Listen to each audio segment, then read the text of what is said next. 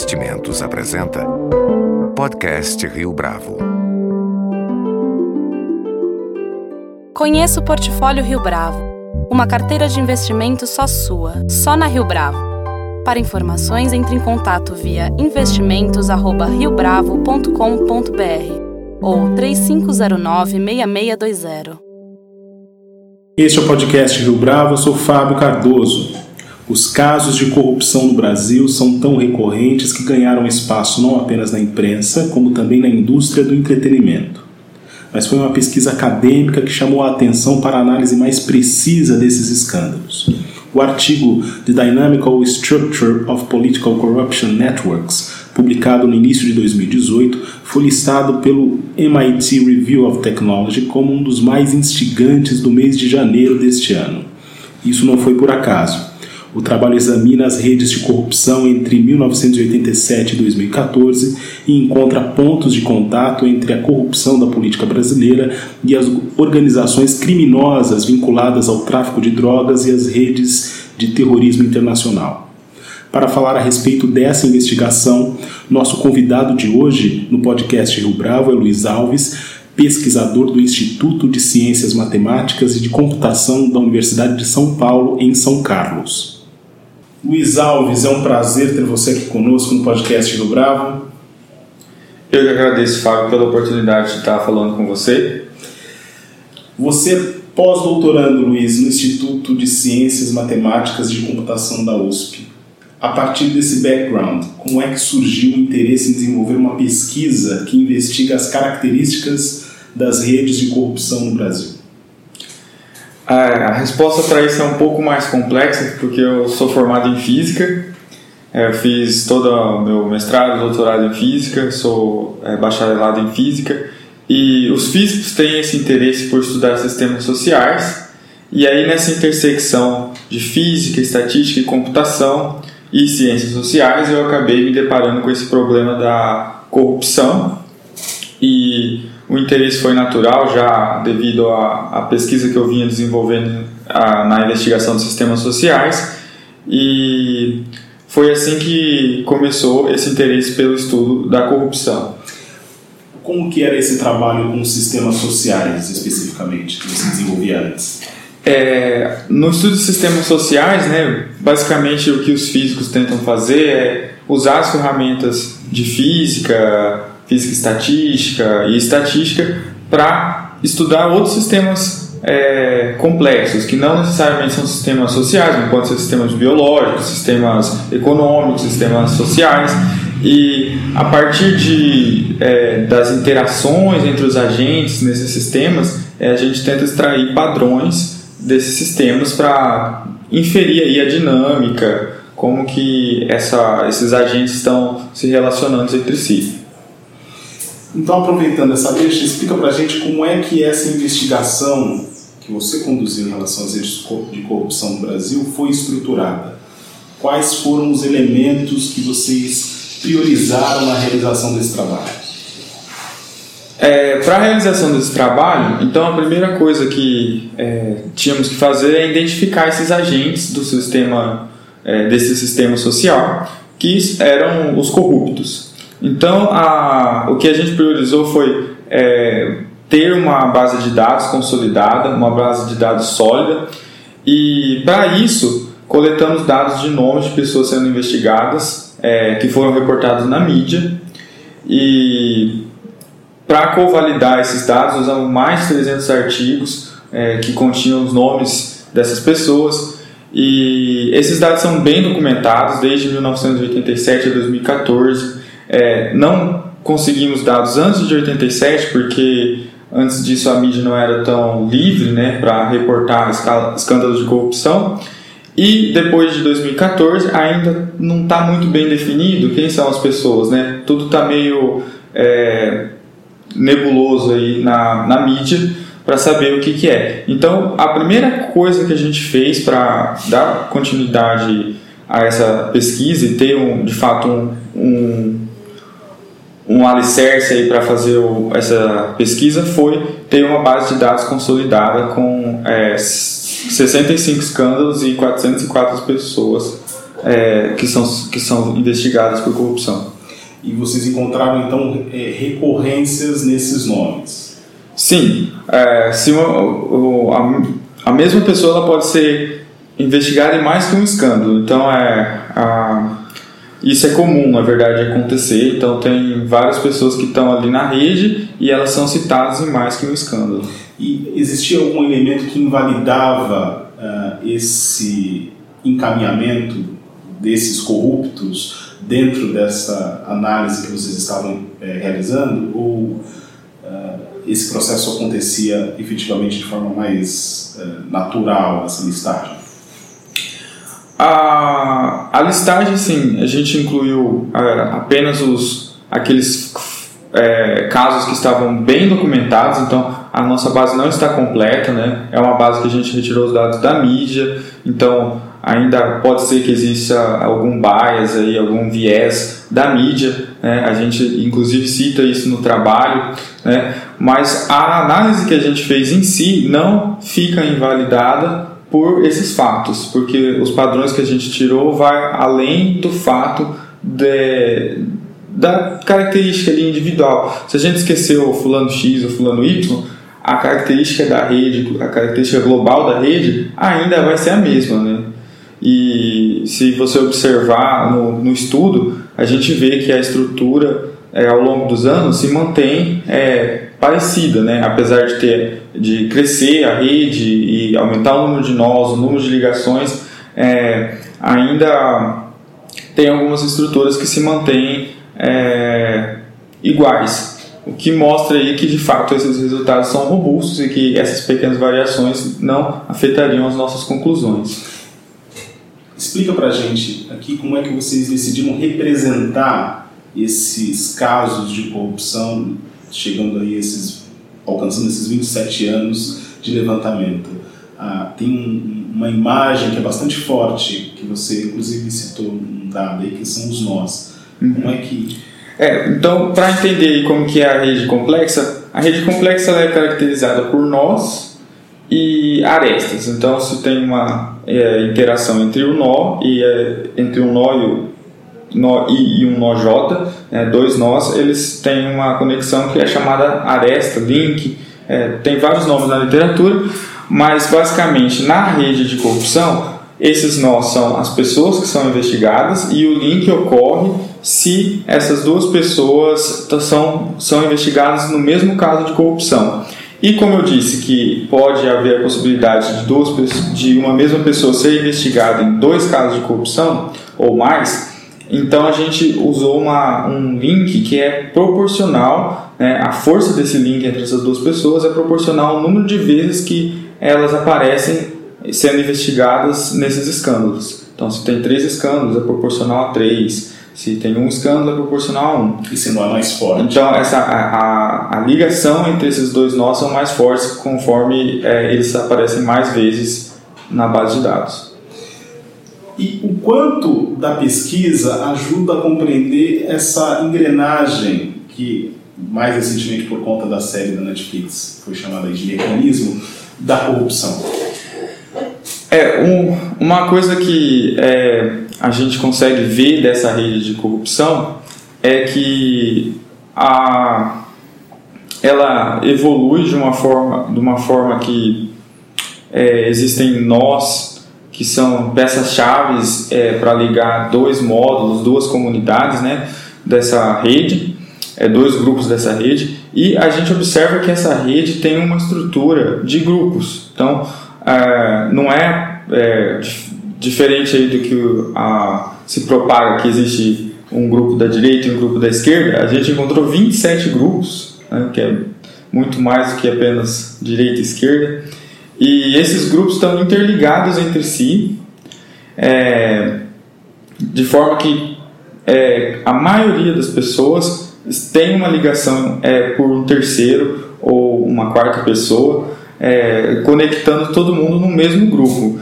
Então, é, essas diferenças ideológicas, portanto, elas desaparecem quando se trata de escândalos de corrupção mais complexos. Sim, é quando você vai olhar para pro, as ligações, para as interações entre esses corruptos, não há aí é, uma uma estrutura simples, né? uma estrutura muito complexa que tem é, 27 grupos, é, 14 desses grupos estão conectados entre si e existem pessoas aí que são é, o que a gente chama na linguagem de redes, hubs, né?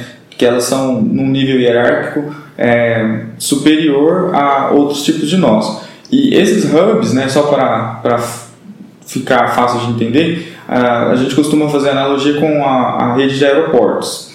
Então, um, um, aeroporto que é um hub é o aeroporto Galeão, o de Guarulhos, que você recebe tanto voos internacionais quanto voos é, dentro do, do país. E um aeroporto periférico seria o aeroporto de Ribeirão Preto, o aeroporto de Maringá, que você ou chega até esse aeroporto ou você sai desse aeroporto para ir até outro lugar. Você nunca faz uma conexão ali, né? Então, a, essa é a grande diferença. Então, se você fosse andando na rede aí, pensando que você está andando pelos nós e nas arestas, é, esses hubs, você, você, teria uma chance muito maior de passar por ele quando você tenta ir de um lugar a outro na rede. Enquanto que um nó periférico, ou você chega a ele ou você sai dele. E quais foram os pontos em comum dos 65 casos analisados entre 1987 e 2014, se você pudesse citar para a gente alguns exemplos desses pontos de contato. É, o que a gente observou em comum durante todo esse tempo, que eu, como eu disse antes, é, a, apesar de ter essas particularidades do dado, etc., tem algumas estruturas que elas permanecem é, similares ao longo do tempo. E uma dessas estruturas é a distribuição é, de grau do, da rede, que é uma distribuição exponencial.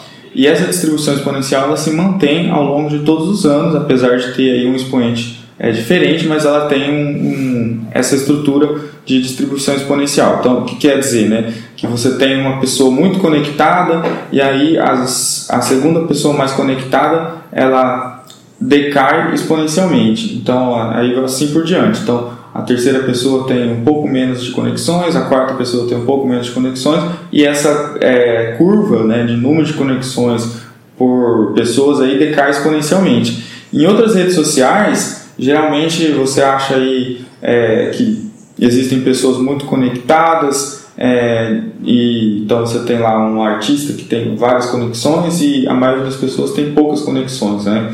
E é uma estrutura bem diferente da rede de corrupção. E a rede de corrupção ela é muito mais parecida né, com a rede de terrorismo e a rede de tráfico de drogas. E essa estrutura a gente viu que permaneceu desde 87 até 2014. Muda o expoente, mas a estrutura é a mesma.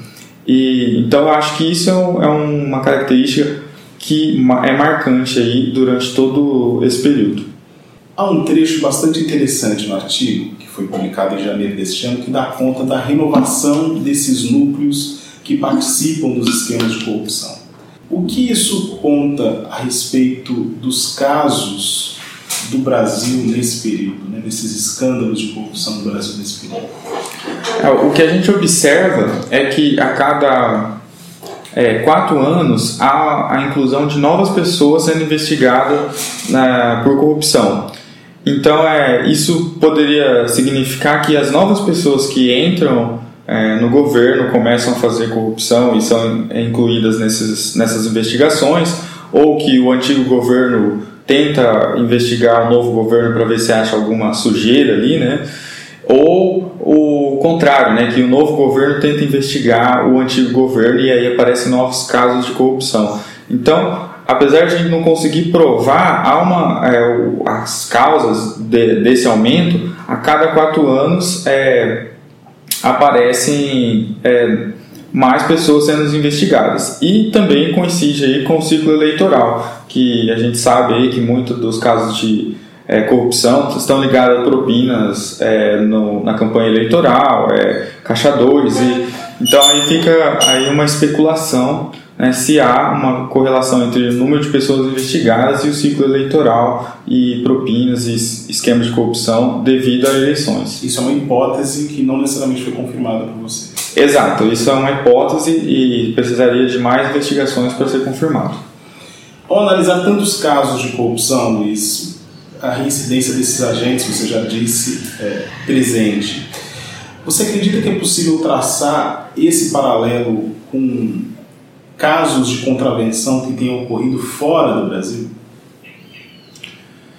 Você diz outros escândalos de corrupção, de corrupção em outros países? Eu acredito que sim. É, eu acredito que tendo é, essa informação para construir a rede, a, as análises que foram desenvolvidas, as análises que fizemos com o dado do Brasil, poderiam ser facilmente reproduzidas em é, outra rede de corrupção em outros países, é, além de também ser aplicada a outros tipos de crime. Né? Quando, se você conseguir construir uma rede ali de interações entre criminosos, também poderíamos traçar esse perfil é, da, das interações entre esses criminosos.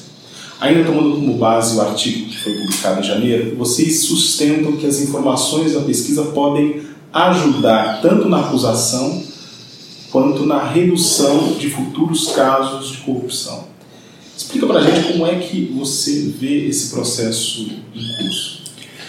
Ah, bom, a ideia é o seguinte, né? Com, olhando para a estrutura da rede, é, nós conseguimos é, predizer se vai ocorrer uma interação entre dois agentes, entre dois corruptos no futuro.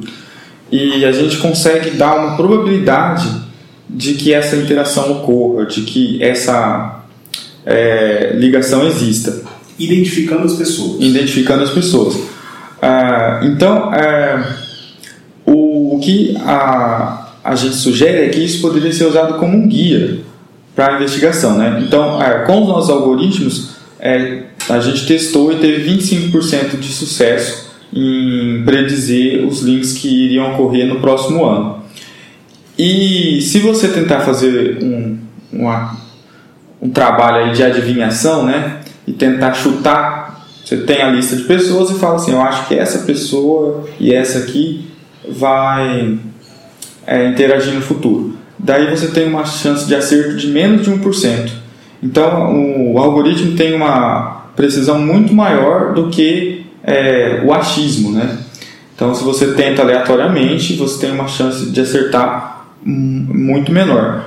E o que a gente pensa é que isso pode ser usado para direcionar as investigações. Então, se você tem um link que tem uma maior probabilidade é, de existir, então a Polícia Federal ou é, o sistema de justiça brasileiro poderia focar em investigar essa, esse link né, e não perder tempo com um link que talvez é, que tem uma probabilidade baixa de existir, segundo o algoritmo. Então assim, essa seria uma forma de acelerar aí a investigação é, e ter, ter uma maior é, chegar logo a um veredito, né, se se essas duas pessoas são ou não estão ou não envolvidas, né? É claro, o algoritmo ele não dá uma prova de que eles são, mas aí você poderia usar isso como um guia para ter provas concretas de que existe aí uma interação entre essas duas pessoas. Mas vocês no artigo não identificaram quem são esses agentes, vocês não deram nomes. Por que que vocês fizeram, tomaram essa decisão? E no caso, é, como é que isso seria realizado? Vocês não temem que isso marcaria determinados personagens uh, sem necessariamente saber se eles cometeriam atos criminosos ou não? Então, a, no nosso artigo a gente é, não apresentou os nomes por, por, porque é um artigo científico, não é um artigo é, com viés político, então não é a intenção nenhuma da gente dizer é, mal de alguém ou acusar alguém é, por um crime. E como são é, nomes que foram retirados da mídia, tem alguns nomes que ainda não foram condenados, então é, seria é, ruim para a gente né, estar tá acusando a pessoa de alguma coisa, sendo que não necessariamente essa pessoa foi condenada, e por isso, é, como isso não é, afeta nada dos nossos resultados, a gente decidiu não apresentar os nomes. E é, o, uma crítica hoje que existe aos algoritmos de predição é que você prediz um crime que não vai acontecer e acaba condenando uma pessoa que não ia fazer o crime, né? Então essa é, uma, é, um, é uma crítica que existe e eu acho que isso pode acontecer com os algoritmos, é por isso que eu disse que ele dá uma probabilidade, então probabilidade pode acontecer ou não, né? Então é isso que tem que ficar claro. E eu acho que isso deveria ser usado como um guia para procurar provas concretas e não como um veredito para é, decidir quem é, é, culpado e quem não é culpado. Então é, isso até abre uma discussão muito maior que é sobre o é, até onde a ciência social computacional pode afetar as, as nossas vidas, né? E eu acho que o mais ético seria então usar como um guia e não como é, uma ferramenta que dá um veredito, né? E aí o veredito seria dado por provas concretas, né, que aí seria um trabalho da Polícia Federal e não de um pesquisador da USP. Para a gente encerrar, Luiz, a pesquisa chegou até 2014, portanto vocês não incluíram a Operação Lava Jato neste trabalho. Vocês pretendem fazer essa inclusão uma versão futura do artigo? É, na verdade, a, a gente até pegou um comecinho da Lava Jato, em 2014 já tinha algum, algumas pessoas que estavam sendo investigadas na Operação Lava Jato, mas ainda estava é, bem no começo, não tem muita gente na, nesse escândalo. E a, o que a gente pensa em fazer agora para expandir o estudo é coletar mais dados é, com mais informações sobre é, talvez o gênero, é, a posição é, no partido, é, a idade, é, coisas mais assim, descrevendo quem são as pessoas que estão fazendo a corrupção, com informações se foram presas ou não, qual, se foi solto ou não, se foi. ter uma informação mais completa, mas não tirada da mídia. Né? A gente está tentando entrar em contato com o Ministério Público para ter essa informação verdadeira né, do que está sendo feito e aí construir a rede. E aí, claro que vamos excluir a, a, a Operação Lava Jato, né? mas a ideia é que, é, inclu, que seja incluído dados é, da, do Ministério Público e não dados da mídia. Que eu acho que esse seria um, um grande passo aí para ter resultados mais é, robustos. Dados primários, portanto. Sim, exato. Olhando de fora, o quanto a Operação Lava Jato confirma ou refuta as conclusões que vocês alcançaram neste levantamento? Olha, é, o que a gente fez como uma curiosidade nossa dos autores foi prever alguns links, algumas interações que não estavam na nossa base de dados e procurar na mídia se a pessoa realmente tinha a ser envolvido, né, as duas pessoas no caso teriam se envolvido em um escândalo e realmente a gente encontrou algumas é, alguns links que aconteceram depois de 2014, 2015, 2016 e eu acho que vale lembrar que esse dado é subestimado, né, porque é, pode ser que a gente tenha previsto um link e a gente diz que foi, que foi uma predição errada, mas na verdade é, é só que não está na nossa base de dados a, esse link, ou que as investigações não chegaram a descobrir esse link. Então, é, existe muita especulação sobre a, é, a limitação e a, o poder de predição do nosso algoritmo. E claro que tendo a essas novas investigações do Lava Jato vai ajudar aí a gente a co-validar esse, esses resultados. Luiz Alves, muito obrigado pela sua participação, pela sua entrevista aqui ao podcast Rio Bravo. Eu que agradeço, Fábio, pela oportunidade de estar falando aqui no podcast Rio Bravo e obrigado. Com edição e produção de Leonardo Testa, este foi mais um podcast Rio Bravo. Você pode comentar essa entrevista no SoundCloud, no iTunes ou no Facebook da Rio Bravo.